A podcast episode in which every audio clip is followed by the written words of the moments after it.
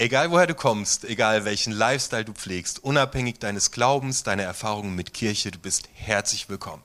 Du bist auf dem YouTube-Kanal von unterwegs gelandet oder du hast uns im Podcast im Ohr. Du erlebst gleich einen Gottesdienst von unterwegs der Freien Evangelischen Gemeinde aus dem Theater im Gründungshaus. Hey, cool, dass du digital mit dabei bist. Hier macht es doppelt so viel Bock weißt du was? Ich wünsche dir jetzt einfach eine mega gute Zeit. Schön, dass du da bist. Herzlich willkommen.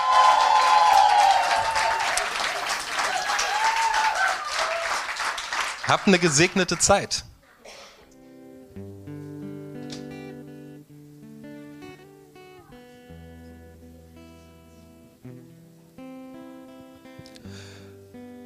Mann, Mann, Mann, ich brauchte eine Predigt für heute ich musste ja eine Predigt schreiben. Ah. Ich war gezwungen, eine Predigt zu schreiben, weil ich heute hier stehe. Und im Nachhinein bin ich mega dankbar, ähm, weil ich das gebraucht habe, um selbst was rauszufinden. Ich habe gedacht, ja Mann, worüber soll ich predigen? Und dann, naja, dann habe ich mir angeschaut, womit haben wir eigentlich letztes Jahr aufgehört? Und es war Maria, diese Serie über Maria, die mich, die mich so geflasht hatte. Mit Maria von der wir gelernt haben, wenn du einem Menschen dein Herz zuwendest, äh, dann kommt Gott. Äh, und, Maria, die nicht ihren Sorgen und ihren Nöten und den Zukunftsängsten den ersten Platz gibt, sondern Gott und ein sehr, sehr inspirierender Mensch. Also habe ich mir gedacht, na dann gehe ich doch einfach mal weiter in der Bibel. Es wird ja noch was passieren danach. Ähm, und bin an eine Stelle gekommen im Lukas-Evangelium Kapitel 4, ähm, wo Jesus zurückgeht in seine Heimat. Und das fand ich super spannend, weil das kenne ich irgendwie von Weihnachten. Also ich bin ein erwachsener Mann, ich habe selbst fünf Kinder. Aber wenn ich nach Hause fahre, äh, in mein Elternhaus, und ich liebe meine Eltern sehr, aber irgendwie wird man dann doch wieder so das, das, das Kind seiner Eltern, obwohl man, obwohl man Bart hat und erwachsen ist. So ganz komisch. Man geht in dieses andere Wertesystem und damit muss man erstmal klarkommen. Also man ist in seiner Heimat, da wird man auch in Schubladen gesteckt. Und genau so geht es Jesus.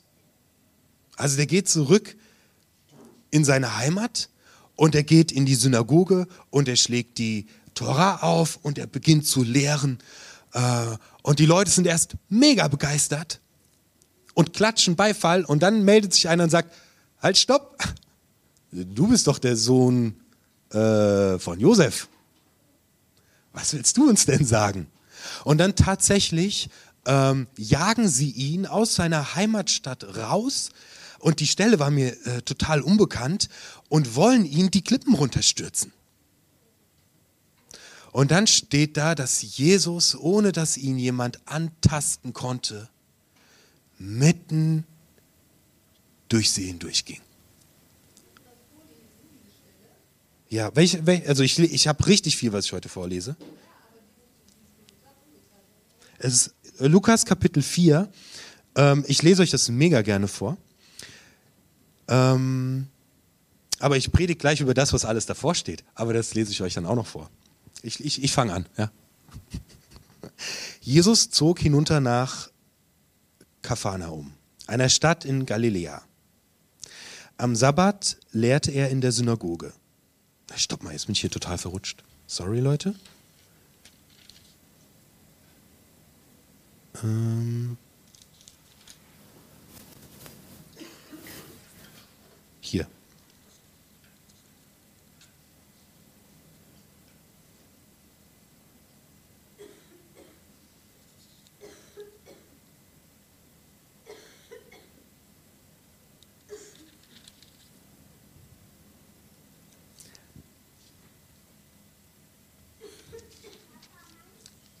Leute, mir fehlt eine Seite in meiner Bibel. Ha, kann nicht wahr sein.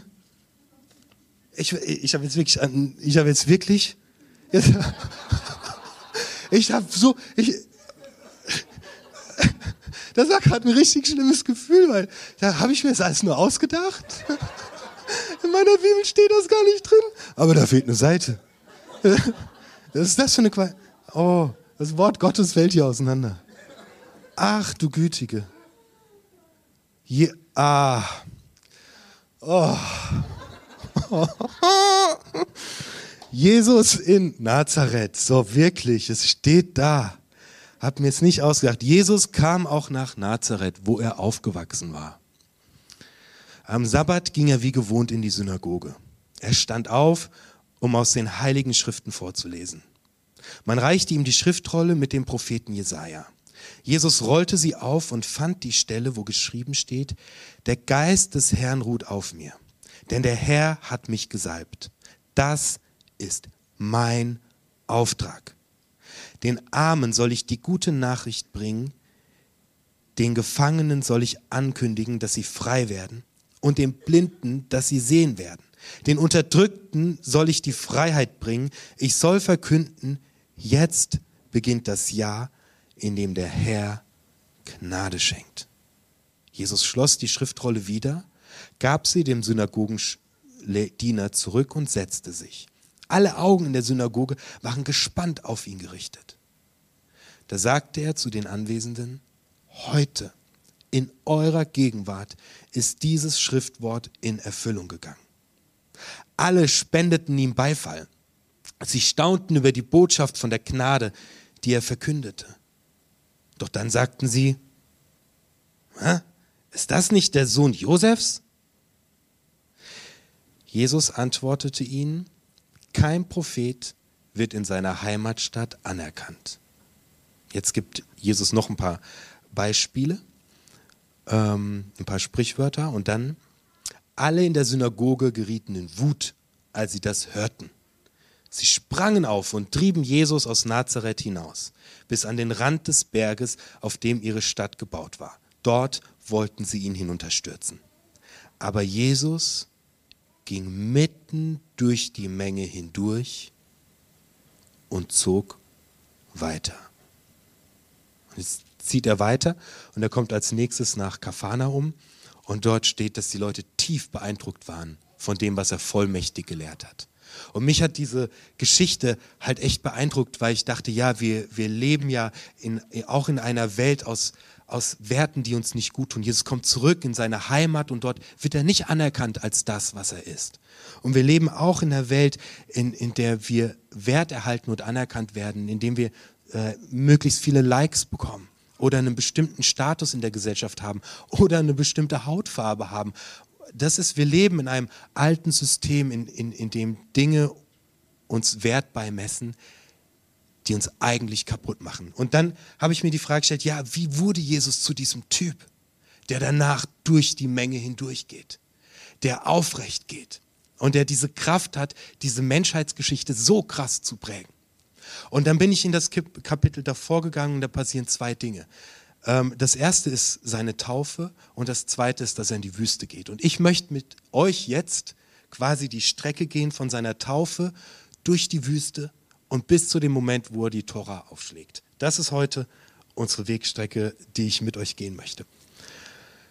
Der Weg von Jesus, sein Weg in seine Kraft, sein Weg, sein Mann zu stehen, ein Mensch zu werden, der ein, ein, ein Mann Gottes ist, der, der für Gott unterwegs ist, beginnt mit seiner Taufe. Jesus kommt zu Johannes an den Jordan und sagt, Johannes, du musst mich taufen. Und Johannes wehrt es ab und sagt, wer bin ich denn? Und Jesus sagt, doch, es ist wichtig, dass das heute passiert. Und Jesus geht in den Jordan rein und Johannes tauft ihm und der Himmel geht auf und es kommt ein, eine Stimme vom Himmel und Gott selbst spricht, du bist mein Sohn, dich habe ich lieb, an dir habe ich Freude. Wow. Später wird zu Jesus gesagt, du bist doch der Sohn von Josef. Aber Jesus bekommt hier eine ganz eigene Identität, die für jeden von uns einfach wahnsinnig wichtig ist. Wir alle werden erwachsen und lösen uns aus unserem Elternhaus, aus alten Prägungen. Genau das passiert hier bei Jesus. Das ist mein geliebter Sohn. An dem habe ich meine Freude. Und das möchte ich dir jetzt einfach heute zusprechen. Das, was Gott über dich denkt, ist, du bist mein Sohn. du bist meine Tochter. An dir habe ich Freude. Und die Welt drumherum kann sonst was erzählen, aber Gott hat an dir Freude. Das ist die Identität, die Jesus empfängt. Das ist sein erstes öffentliches Auftreten beginnt damit, dass er gesagt bekommt, wer er ist. Und jetzt geht er in die Wüste und wird auf die Probe gestellt. Also, jetzt wird quasi auf die Probe gestellt, ob das wirklich durchs Leben trägt. Kann das wirklich tragen? Durch Wüstenzeiten? Und auch wenn ich in meine Heimat gehe, wo, wo alle noch denken, ich bin der Alte. Wenn ich in den Wertesystemen dieser Welt unterwegs bin, kann dieser Satz tragen. Und Jesus ähm, ging vom Jordan weg und er würde vom Geist in die Wüste geführt. 40 Tage lang. Dabei wurde er vom Teufel auf die Probe gestellt. Die ganze Zeit über aß er nichts. Am Ende war er sehr hungrig. Da sagte der Teufel zu ihm, wenn du der Sohn Gottes bist, also wenn das stimmt, was, was Gott zu dir gesagt hat, wenn du der Sohn Gottes bist, dann befiehl doch diesem Stein hier, dass er zu Brot wird. Jesus antwortete ihm, in den heiligen Schriften steht, der Mensch lebt nicht nur vom Brot. Mach aus diesem Stein ein Grundnahrungsmittel. Mach aus diesem Stein etwas zu essen. Der Stein, das Nahrungsmittel, steht für das, womit wir uns füttern. Das kann Anerkennung sein. Anerkennung von anderen zu brauchen, um irgendwie satt zu werden. Das kann sein, es immer allen recht machen zu müssen. Das, womit wir uns füttern. Aber ein Stein kann man nicht verdauen. Der bringt uns nicht weiter, der macht uns nicht satt. Und Jesus sagt, nein, wir leben vom Wort Gottes, von seiner Zusage, dass wir seine geliebten Kinder sind. Dass er Freude an uns hat aus eigener Kraft aus einem Stein Brot machen, führt ins Verderben. Wir können uns nicht davon ernähren, auf die Anerkennung anderer Menschen angewiesen zu sein, um, um jemand zu sein. Es führt uns ins Verderben. Wir können es nicht allen recht machen. Es führt uns ins Verderben. Wir, wir sind nichts mehr. Und Jesus sagt, stopp, ich werde das nicht tun. Ich lebe aus dem Wort Gottes. Ich bin sein geliebter Sohn. Vielleicht nutzt du einen Augenblick, um drüber nachzudenken, ja, womit probiere ich denn satt zu werden? Aber es liegt mir wie ein Stein im Magen. Welcher Versuchung erliege ich, mich zu sättigen, aber ich kann es nicht verdauen und es macht mich nicht satt. Jesus widersteht dieser Versuchung und er sagt, stopp, ich lebe nicht von der Anerkennung anderer Menschen, ich lebe nicht aus dem Urteil anderer Menschen, ich lebe nicht das, was andere von mir halten oder davon, dass ich es allen Leuten recht mache, ich lebe aus Gott allein. Und bam, das ist sein erstes Ding, was ihn zu so einem kraftvollen Menschen macht. Boah. Nimm das einfach mal nur als, ich habe noch gar kein Do-it-yourself, einfach nur als eine als ein Bericht über Jesus und von ihm zu lernen, warum der so viel Power hat. Wie wenig Power hast du, wenn du es allen recht machst? Diese Versuchung hungert dich aus. Du zerfließt. Und dann sagt der Teufel zu, zu äh, Jesus, also das erste ist, ach übrigens, das ist ja mega spannend, äh, in der ersten Versuchung und in, begegnen uns ja, wenn Jesus sagt, wir leben nur aus dem Wort und das Wort ist, du bist mein geliebter Sohn. Wenn ihr schon länger mit dabei seid, erinnert euch an Gideon. Dem geht es genauso. Äh, der bekommt nämlich gesagt, du mutiger und starker Krieger. Ähm, und Maria bekommt gesagt, Gott hat Großes mit dir vor. Und Jesus bekommt eine Identität. Das zieht sich durch, wie Gott uns aufbaut wie Gott uns ins Ganzsein, ins Heilsein, ins Leben reinbringt, das zieht sich wie, das ist wie eine DNA, wie ein roter Faden. Das Erste, was geschieht, dass Jesus einen kraftvollen Weg geht, ist, er bekommt eine Identität. Mein geliebtes Kind. Bam. So weiter geht's. Zweite Versuchung. Da führte der Teufel Jesus an eine hochgelegene Stelle. Er zeigte ihm alle Königreiche der Welt in einem einzigen Augenblick. Und der Teufel sagte zu Jesus, Ich werde dir die Macht geben über alle diese Reiche in ihrer ganzen Herrlichkeit. Denn Gott hat sie mir übertragen und ich gebe sie dir. Und ich gebe sie wem ich will. Wenn du mich nun anbetest, wird alles dir gehören. Jesus antwortete ihm, in den heiligen Schriften steht, du sollst den Herrn, dein Gott, anbeten und ihn alleine verehren. Jesus bekommt eine krasse Versuchung. Er bekommt eine richtig krasse Versuchung. Er kann die Macht haben über alle Städte, über alle Menschen, über ein ganzes Reich. Er kann sein Ego füttern ohne Ende. Er kann richtig, richtig Erfolg haben in den Augen der Menschen. Er kann ganz großer werden, dem die Menschen dienen.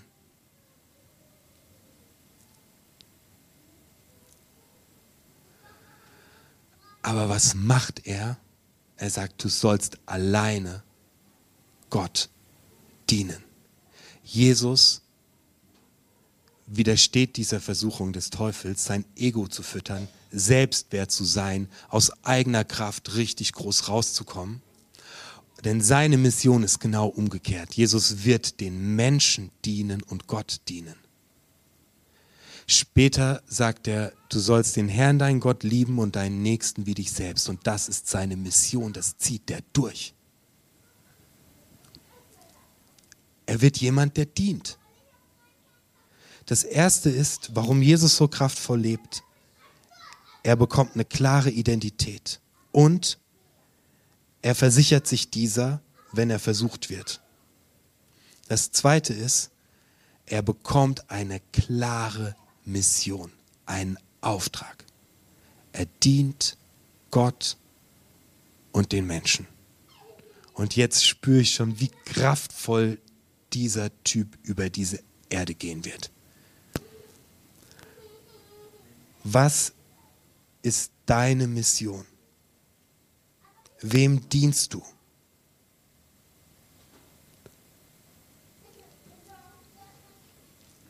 Das ist eine ganz wichtige Frage. Vielleicht stellst du dir die Anfang 2024 mal. Was ist deine Mission?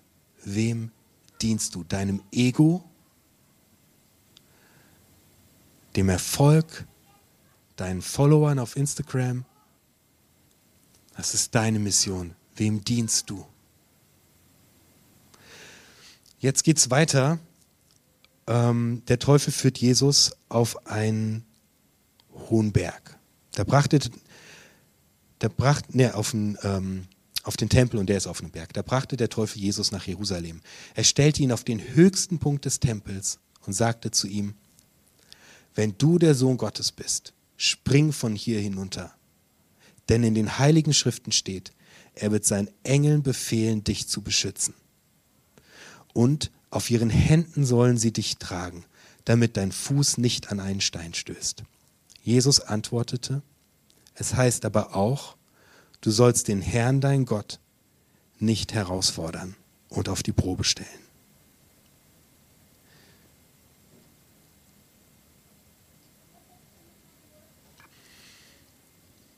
Habe ich lange gerätselt, was das bedeutet.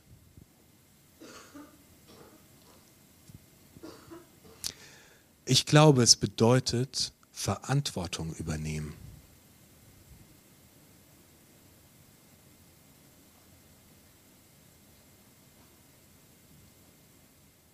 Ich bin mir ziemlich sicher, es bedeutet Verantwortung zu übernehmen. Wir können das tausendmal hören, dass ähm, tausendmal hören, ähm, dass Gott dich liebt und dass du Gottes geliebtes Kind bist und dass er seine Freude an dir hat. Das kann man hunderttausendmal hören und das macht noch nichts mit dir. Du kannst hunderttausendmal erzählen, dass, was deine Mission ist und, und, und wo du dienst. Und es macht noch nichts mit dir. Jesus übernimmt Verantwortung. Man kann sagen, ja, das wird schon alles laufen. Ja, Gott, Gott wird das schon irgendwie richten. Ja, das Leben wird schon irgendwie, ja, es wird schon, ja, Gott wird das schon gut machen. Aber Jesus übernimmt Verantwortung. Er, er macht das. Er übernimmt Selbstverantwortung. Er wartet nicht darauf, dass irgendjemand ihn rettet, dass Gott ihn rettet. Er wartet nicht auf die Rettung durch Gott. Er macht es. Er geht da rein.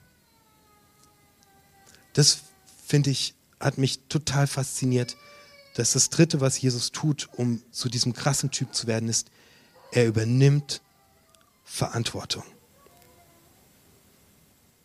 Also wir können ja so hin, hin und her geworfen sein in dieser Welt. Und dann flüstern uns Stimmen ein, dass wir nicht in Ordnung sind. Und dann haben wir einen miesen Tag und unser Selbstwertgefühl geht runter. Verantwortung übernehmen bedeutet, sich dem Wort Gottes auszusetzen, sich zehn Minuten zu nehmen, sich rauszuziehen, nicht hin und her gerissen zu sein von den Stimmungen um mich herum, sondern dann zu sagen, stopp, ich warte jetzt nicht darauf, dass mich irgendwas rettet, dass irgendjemand alles gut zaubert, dass Gott hier mit Feenstaub über mein Leben geht, sondern ich gehe jetzt zehn Minuten in die Stille und vergewissere mich, dass ich Gottes geliebtes Kind bin. Das heißt, Verantwortung übernehmen. Das macht Jesus.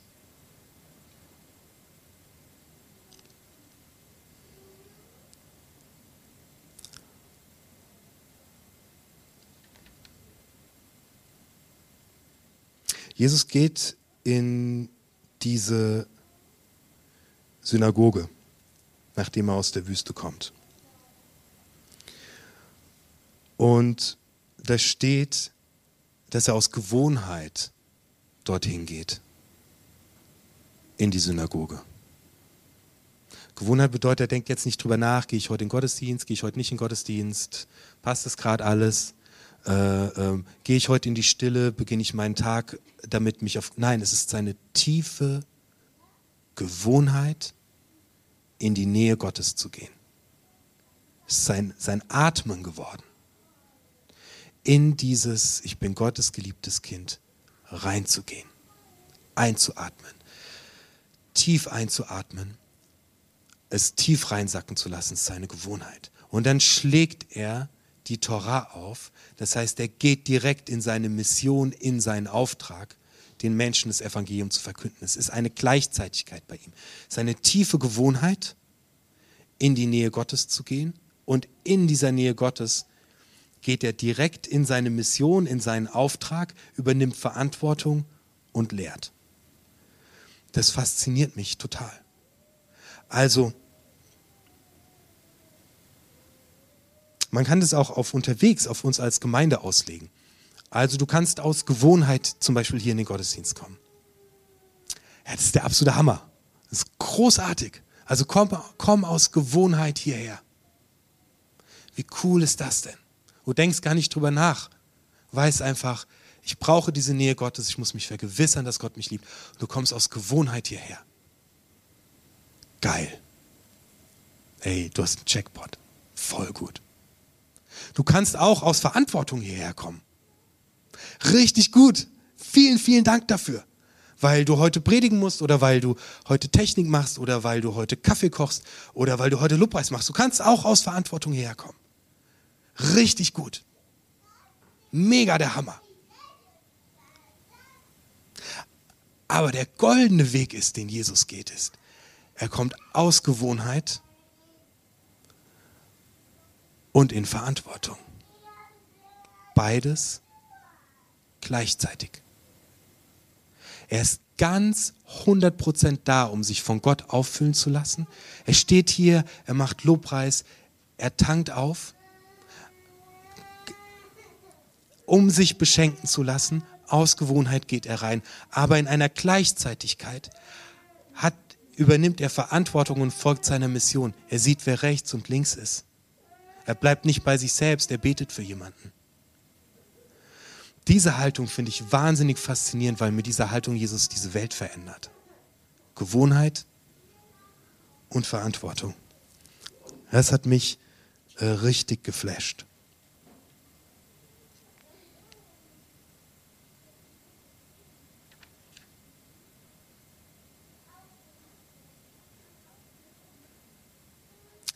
Die erste Versuchung ist, aus eigener Kraft satt zu werden.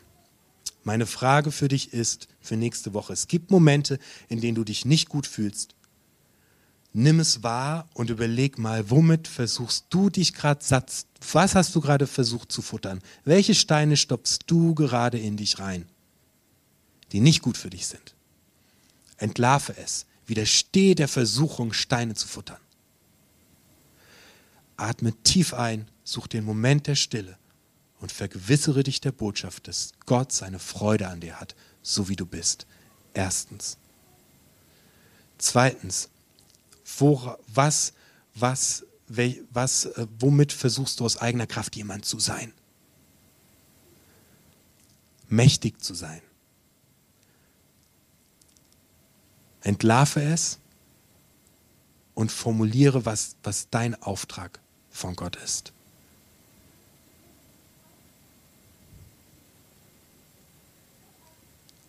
Der Auftrag von Jesus ist, anderen Menschen zu dienen. Und das ist übrigens von jedem von uns der Auftrag. Anderen zu dienen. Das dritte ist, übernimm Verantwortung, indem du, wenn du wahrnimmst, dass du Steine futterst äh, und dass du gerade dein Ego fütterst, übernimm selbst die Verantwortung, renn zu Gott, geh in die Stille. Mach's dir zur Gewohnheit, bei Gott zu sein. Und komm in dieser Gewohnheit in die Verantwortung. So, habe ich tatsächlich eine Seite in meiner Bibel verloren? Wenn jemand Tesafilm hat, bitte bei mir melden. Ich hoffe, dass du eine wertvolle Zeit hattest. Danke, dass du mit dabei warst. Wir können deinen Support unglaublich gut brauchen. Du kannst uns via PayPal finanziell unterstützen. Alle Links und Infos dazu findest du hier oben in der Infobox. Hey, unterstütze uns, indem du unseren Kanal abonnierst. Das kannst du hier unten tun. Und was uns mega hilft für den Algorithmus ist, lass einen Kommentar da. Außerdem haben wir natürlich jede Menge richtig guter Inhalte. Schau dir hier einfach das nächste Video an. Ich freue mich, dich wiederzusehen. Schön, dass du mit dabei warst.